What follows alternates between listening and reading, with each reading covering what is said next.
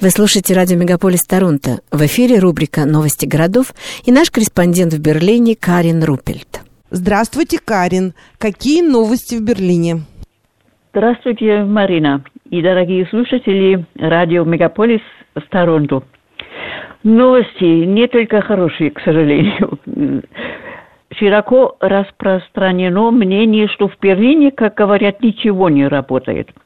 Я бы не стала говорить так радикально – но в Берлине, несомненно, есть серьезные проблемы, такие как захламление общественных мест мусором, включая непригодные предметы мебели, граффити и так далее. В некоторых районах растет преступность банд. На улицах не хватает места для многочисленных легковых автомобилей, грузовиков, велосипедов с прицепами, электроскутеров и так далее – из-за массового притока беженцев из Украины, а также из многих других стран, уже не хватает доступного жилья. Не хватает мест в детских садах и школах, а также воспитателей и учителей. Поэтому сейчас проводится конференция именно на эту тему, на тему нехватки учителей в первую очередь.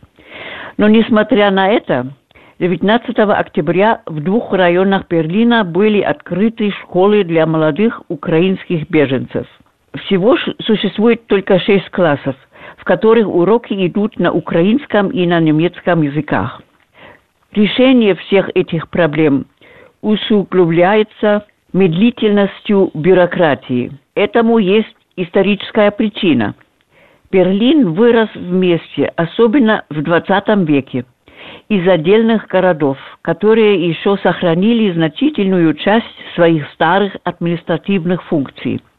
Именно поэтому, например, при строительстве нового жилья существуют правила на уровне федерального правительства, правительства земли Берлина, города Берлина и соответствующего района. Все эти правила не единые – Поэтому на данный момент самым важным проектом правительства Земли, состоящего из социал-демократов, зеленых и левых, является административная реформа. Но, к сожалению, сейчас на это нет денег.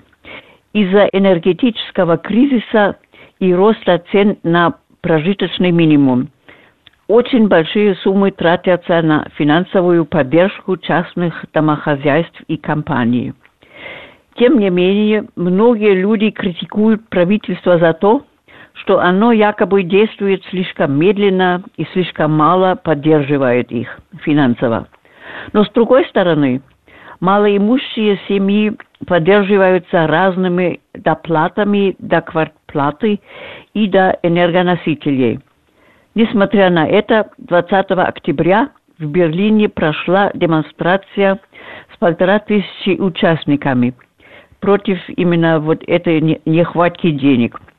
Протестующие считают, что рост цен на энергоносители все-таки есть повод бояться, что их денег больше не будет хватать на жизнь.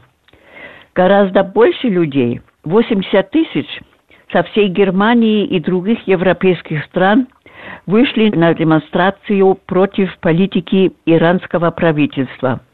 Главный лозунг участников был тот же самый, под которым проходят протесты в Иране. «Женщина, жизнь, свобода». Многие махали иранскими флагами и ходили с плакатами, рисунки на которых показывали правительство Муллах как кровавый и жестокий. Ко всем этим проблемам добавляется климатический кризис, который также вызывает страхи и протест. К сожалению, Берлин и окружающая его земля Бранденбург расположены в самой засушливой зоне Германии. Из-за засушливых лет, начиная с 2015 э, года, знаменитые липы вдоль улиц умирают все быстрее и быстрее – из-за усыхания, как и березы и другие виды. В настоящее время проводятся эксперименты с северноамериканскими сортами, которые могут выжить при недостатке воды в почве. Из-за этих и еще гораздо более значительных последствий климатического кризиса уже несколько месяцев радикальная группа климатических активистов «Последнее поколение» проводит акции. Их члены наклеивают одну руку на асфальт на въездах и выездах с городских автомагистралей. В последние дни члены группы бросали красные жидкости на знаменитые картины двух музеев. К счастью, сами произведения не были повреждены, потому что они за стеклом. В настоящее время в отношении преимущественно молодых людей возбуждено более 700 уголовных дел. И еще немного новостей из культурной жизни. Берлинская транспортная компания БВГ теперь покрывает сиденья в автобусах и поездах новым рисунком ткани. Силуэты 80 реальных жителей Берлина многократно напечатаны на нем в виде маленьких фигурок. Эта ткань также использовалась известными модельерами для создания коллекции одежды. После долгого перерыва из-за коронавируса многие жители вылетели из нового берлинского аэропорта БР на осенние каникулы, которые начались 21 октября. Впервые ожидалось более 1 миллиона пассажиров. Впервые после пандемии в Берлине вновь пройдут большие рождественские базары. В прошлые два года они были отменены. В центре города это архитектурная новость. Недалеко от форума Гумбольта, бывшего дворца прусских королей, перестраивается Академия градостроительства, созданная в XIX веке самым известным берлинским мастером-строителем Шинкелем. И надо сказать, что богатая культурная жизнь столицы почти полностью вернулась после пандемии. Во всех театрах идут премьеры – Государственный оперный театр unter den Linden показывает все кольцо Нибелунга под руководством дирижера Тилеман и директора, директора театра Даниэля Баренбойма. К сожалению, он недавно попал в больницу. Желаем ему скорого выздоровления. Берлинский ансамбль, основанный Бертольдом Брехтом, открыл новый сезон пьесами э, Чайка Чехова и «Изгнание Фойchtвангера». Шоу-театр «Фридрихстадтпаласт» показывает очередное грандиозное шоу «Arise Grand Show».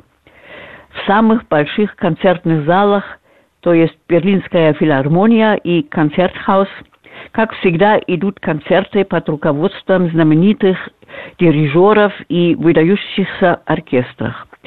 Невозможно перечислить хоть вы самые важные выставки в крупных и маленьких музеях Берлина и Потсдама. И еще одно. Отель «Эстрель» – самый большой и самый посещаемый отель в Германии с футуристической архитектурой Эккехарда Стрелецки снаружи и внутри. Он также особенно популярен благодаря вечерним шоу, в которых выступают двойники знаменитых звезд. Это все на сегодня. Спасибо за внимание. Спасибо и всего хорошего вам. До новых встреч на волне радио Мегаполис Торонто. Спасибо, до свидания.